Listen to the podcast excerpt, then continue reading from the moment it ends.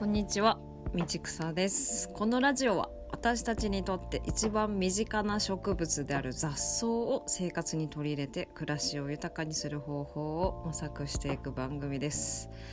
はい。もうなんだか随分と久しぶりな一人語り会更新になってしまいました。あの話したいこと本当にたくさんたくさんあったんですけど、まあ、この頃はなんだかイベントやらなんやらでてんやわんやしててなかなか更新する隙間が見つけられなかったんですよね、まあ、こんな言い方するとあのすごく忙しい人みたいな表現になっちゃってますけど、まあ、そういうことではなくてですね、まあ、単純に初めてやることが多くて容量がまだつかめてないっていうような話です。はい。まあ、いろんなイベントがあったんですけど、まあ、一番直近のイベントのお話をちょっとポロッとしておきますと、まあ、先日はですね、えーと、岡山県にある島で頭島というところですねそちらの、まあ、キャンプ場の方々と一緒に、まあ、の道草食堂と題して、まあ、雑草や野草を使った、まあ、1日限定のしかも、まあ、キャンプ場なんで野外レストランということで大きなテントを建ててですねでその中でちょっとこう雑草野草を使ったお料理を食べていただくっていうイベントをやってまいりました。えーとですね、最終的にこのレストランにはお客様が、まあ、11名12名かな。12名のお客様と、まあ、あとはそのキャンプ場の方々はじめいろんな方にお手伝いいただいて、まあ、ちょっとその方々用のまかない分も合わせて20人分を目安にあのお料理を用意させていただいたんですけどもう本当にこれが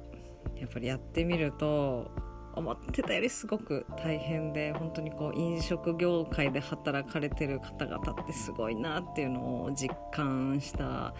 イベントだったんですけどでまあその大変になった要因の一つとしては、まあ、今回の、えーと、集めさせていただいた会費が、まあ、3000円でやらせていただこうということでやったんですけど、まあ、なんだろう例えば野草をこう一緒に積むところからやってのこう体験イベントみたいな感じだったらまたあの考えようもあるかもしれないんですが、まあ、そういったこう感動体験がない状態で単純に1食に対して3000円ってこう決して安い金額ではない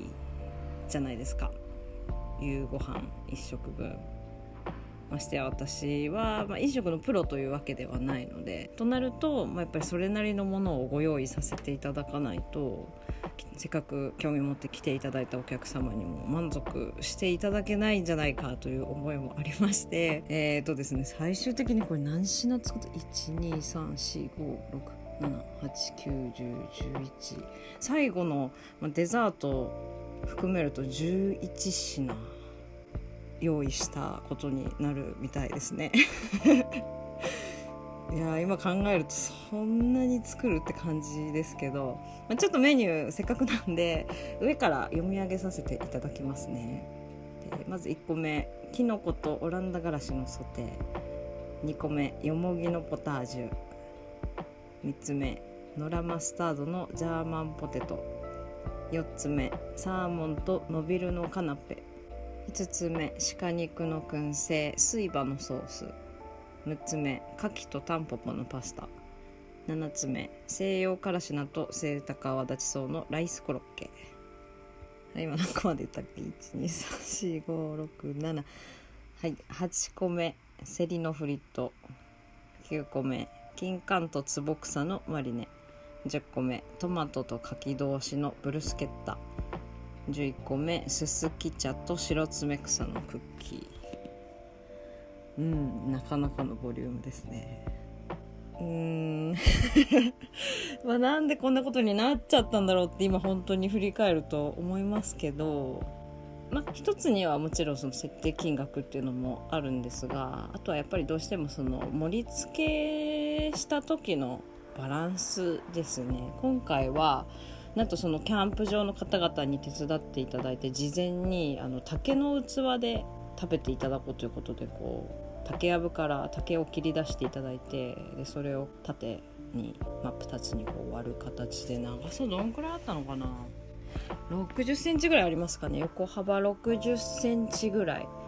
の竹をまあ、ちょっと細いものと太いものどうしても竹って1本切り切り出すと上の部分と下の部分で太さも変わってくるのでちょっとその辺であの分量のあの違いとかねあの人によって出るのもまずいだろうということでちょっとその細いのと太いのを1人2本ずつ使ってもらう形で盛り付けをしていこうということになったんですけど やっぱりねその竹に盛り付けるのって結構難しかったんですよ。こう見栄えするような感じに盛り付けようと思うと一品をたくさんというよりはたくさんのメニューをちょこんちょこんちょこんと盛り付けてあげた方が見栄えもするし、まあ、いろんなあの雑草野草が食べられていいんじゃないかということでですね、まあ、結構そんなことを、まあ、イベントが始まる1週間前ぐらいに一生懸命こうその今の季節取れる雑草とも相談しながら考えていったんですけどまあ品数ちょっとね多かったですね本当に。でえー、と前日の夕方ぐらいから仕込みを始めて、まあ、最初は私一人で料理は作ろうかななんて思ってたりしたんですが、えー、とたまたまその竹をあの切り出して器を作ってくださってた方、えー、と地域おこし協力隊の方で、まあ、オリーブの木を普段は育ててらっしゃる方なんですけどその方があのたまたま通りがかって切り物得意なんでもし手伝うことあったら言ってくださいねとか言って声をかけてくださったんですね。ああありがとうございます。じゃあお願いします。とか言ってその時は、えー、お料理好きな方なんかな ぐらいに軽く考えてたんですけど。実はなんかもともと後々分かったことでもともとそのお料理の関係の専門学校とか多分お仕事をされてた方だったみたいでもうむちゃくちゃ仕事が早いんですよ。私がそのポタージュに使うじゃがいもをこうスライサーでシャシャシャシャおろしてる間に同じ速さ同じというかそれより早いぐらいの速さでもうあのペティナイフちっちゃい包丁を使ってタンタンタンタンタンってこう小気味良いリズムで綺麗に切ってくださって。ちょっとねびっくりしましたね。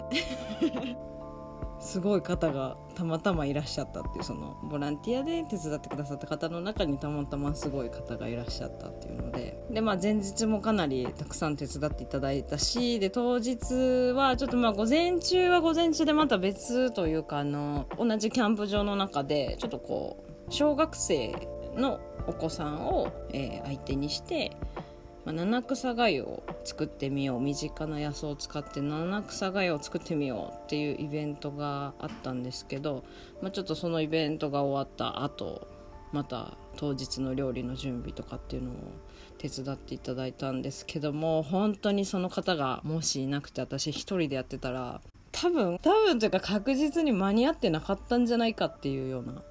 そんな感じのもうてんやわんや具合で当日なんとかあのイベントの時間を迎えるという。そんな感じでございました。もう改めましてもう本当にもう本当にありがとうございました、まあ、その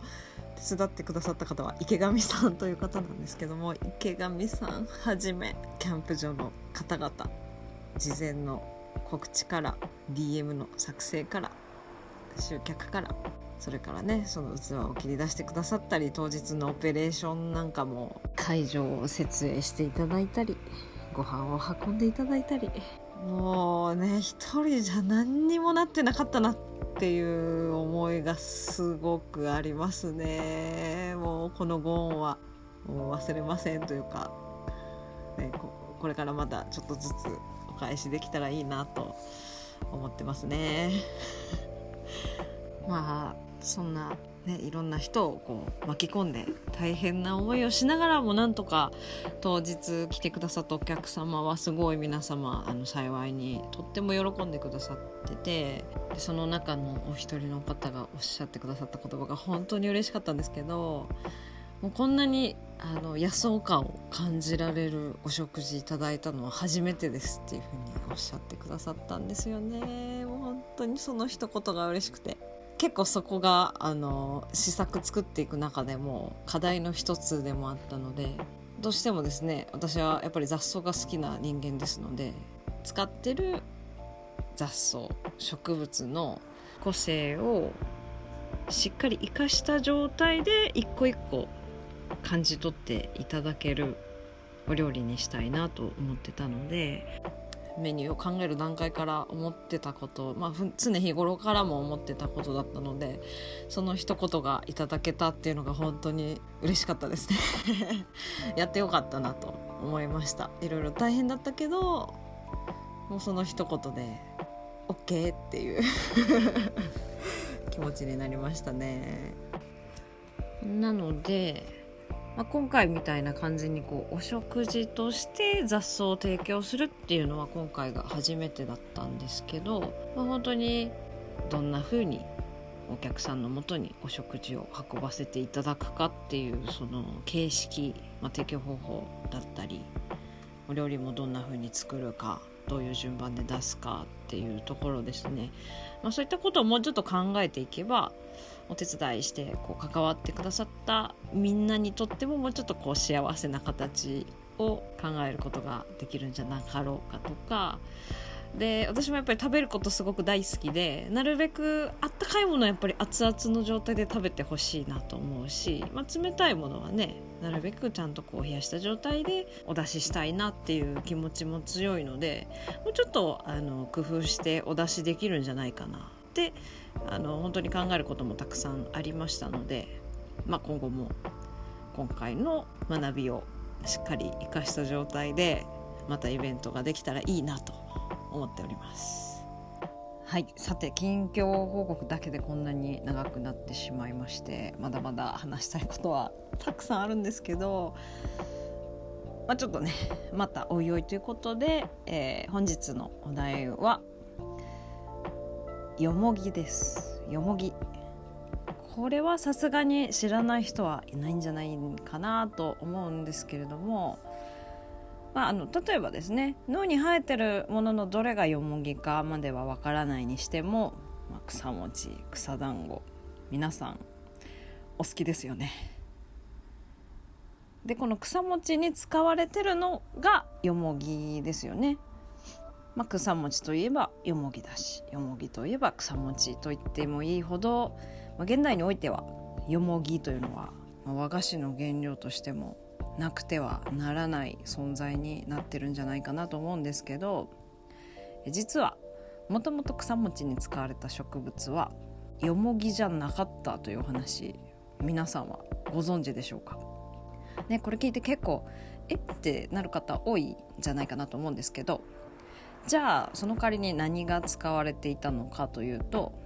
えー、春の七草の一種でもある母子草という植物が使われてたんですね。母子草、まあ、この植物については、えー、Spotify 限定配信の「ベジフル大百科ザ・クロップス」という番組の「、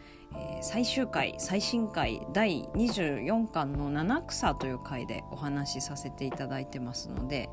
そちらをぜひお聞きいただけたらと思います。ちなみにこの回では「野菜農家の昼休み」というポッドキャストを配信されている MCG さんと一緒に出演させていただいたんですがえー、MCG さんは春の七草を栽培されてるという、まあ、それだけでもとてもユニークな農家さんなんですけど、まあ、そんな MCG さんが今回のこの七草会のために作詞作曲演奏された「七草ラップ」という曲がありましてもうこれがまた最高に最強に素晴らしいのでまだ聴かれてない方が、まあ、万が一いらっしゃれば是非もうその曲だけでもあの番組の一番最後で流してますのでぜひぜひ聞いてほしいなと思います。はい。では話を戻しますが、え草餅にはもともとよもぎじゃなくてこの春の七草の一種である母子草が使われていたよというお話なんですけれどもまあ、そもそも何で母子草だったのかというと、ま、この植物の体の表面、えーと画像を検索してもしあの見ていただければお分かりになるかと思うんですがちょっとこう白いふわふわのモコモコの毛で覆われてるんですよね。その毛に由来しています。でこの毛が実はお餅のつなぎの役割を果たしていたんだそうですね。これあの同じ理由でオヤマボクチという同じキク科の植物があるんですけど、まあ、オヤマボクチは雑草というよりは山野草に近い位置づけの植物になりますかね、まあ、それなんかも葉の裏に毛が生えているので、まあ、お団子だったりそばのつなぎとしてもあの使われていたものがあります。で、えー、よく見ていただくと今日のテーマであるよもぎも特に歯の裏側ですね表側は緑色なのに対して裏側はあの白っぽく見えることが多いかと思うんですが、まあ、これがよもぎにも毛が密に入っているという何よりの目印となっているわけですね。ということでよもぎも母子草同様なんともともとはお餅のつなぎとして使われてたんです。なので、まあ、当初の目的としては色付けや香り付けのために入れてたわけではなかったということになるんですけどこれ結構びっくりしませんか、ね、よもぎといえばあの、ね、爽やかな香りがやっぱり特徴的なのでてっきりそのために入ってるっていうふうに思っちゃいますよね。でちなみにこのよもぎは母子草の代用品としては、えー、江戸時代中頃から草餅の原料に使われるようになったということです。何でも新井白石という江戸時代中期の幕臣の方ですね。が朝鮮からこのよもぎを草餅に利用する習慣を持ち込んだというふうに言われています。ま確かにねよもぎ自体はその毛を利用してあのお灸の原料としてもぐさなんて呼ばれてたりもしますけどただまさかその毛のために昔はお餅のつなぎとして使われてたっていうのはちょっと意外ですよね。ね、さっきもほどもちょっと申し上げたんですがやっぱり現代だとどうしてもあの爽やかな香りと色が好まれたからお餅のアレンジレシピの一つとして使われたのかななんていうふうに私も思ってたんですけど、まあ、実はもっと機能的なところが由来だったということで。なんでもしかしたら昔のお米というのは、まあ、今ほど粘り気が強くなかったりもしたのかなとかあのよくうるち米ともち米の比較で出てくる用語の中にアミロースとアミロペクチンというでんぷんが2種類出てくると思うんですけど、昔はもしかしたらこのアミロペクチンの割合が少ないかったのかなとか、まあ、そんなことも想像を巡らせると面白いですよね。でさらにもっともっとはそのつなぎの役割をよもぎではなく母子草が先に担っていたというのもちょっと驚きですよね。はい、まあ、そんなよもぎなんですが、まあ、通常旬といえば春の新芽を使うことが多いのになぜこの寒い時期にわざわざ取り上げるんだと、まあ、タイトルを見て引っかかってた方もいらっしゃるんじゃないかなと思います。実際に小学校の頃に授業でねあのよもぎ団子を作ったりした経験のある方も思い返せば春に摘んでたよなってあの思うと思うんですけど、まあ、実際その反応は正しいと言いますか。よもぎは春の新芽がやっぱり繊維もまだ柔らかくて何より香りがマイルドなんですよね。お料理にもお茶にも非常に利用しやすいということで。なんでかえってこんな冬の時期になってしまうと本来ならもう花が咲いて種が散り始めるぐらいの頃ですのでまあ、当然葉も茎も硬くて食用に使うのは結構辛いなので、まあ、通常ならよもぎ料理よもぎ摘み楽しむのは私も断然春をおすすめしますただですね中にはあの何度もこう草刈りにあって背が低いまま刈り取られては新芽を伸ばし刈り取られては新芽を伸ばしで結構あの頑張ってる株もあるんですね。えー、今回ちょっとご紹介するお料理はこの借りる取られては頑張って芽を出しているよもぎを使ったお料理をご紹介しようと思っております。えー、今回ご紹介するお料理はよもぎのポタージュです冒頭でお話しした野外レストランえ道草食堂でもお出ししたものなんですけどこれがね本当に、まあ、手前味噌なんですけどもうすっごく美味しかったんですよ。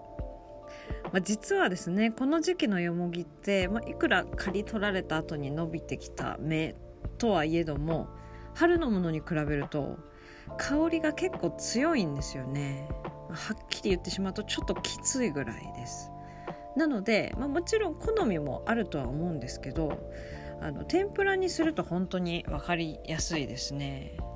の匂いが全然違うので揚げ油まで一気によもぎの香りに染まってこう残ってしまうのでもうその後は何も揚げれなくなっちゃうくらい、まあ、それくらいあのこの秋冬のよもぎというのは匂いが強烈なんですけど、まあ、しかしながらこの時期の、うん、刈り取られよもぎど根性よもぎとでも言いましょうか。が、まあ、ポタージュとして生クリームやバターをたっぷり使ったスープに仕立ててあげると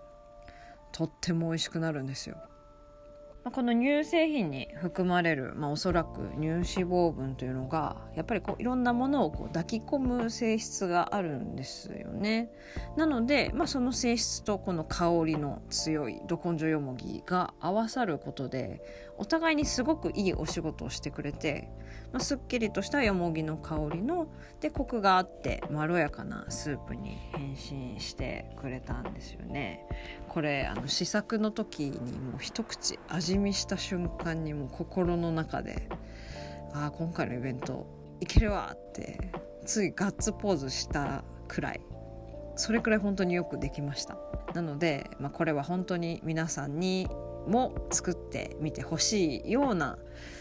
だけどちょっとこうレシピを公開するのをためらう気持ちもあるようなちょっとね出し惜しみしたいみたいなねそんな気分にさせられた一品です。まあ、せっかくですのでレシピの方は概要欄に載せておこうかなと思っておりますので、まあ、ぜひご興味ある方はこの刈り取られよもぎを使ったポタージュ、えー、作ってみてください。はい、あとは余談なんですけどでそして食べる方ではないんですけれども、まあ、この草刈り機で刈り取られることなく無事に花を咲かせることができた方のよもぎはですねその花穂穂の部分を私はよくリースやスワッグの材料としても使ったりします。これがまた優秀な花材でそのままドライにもなるんですね。あの特に紅葉してるものだとなおいいですね。個人的にはそう思ってるんですけどその乾燥すると濃いめのミルクティーみたいな色になって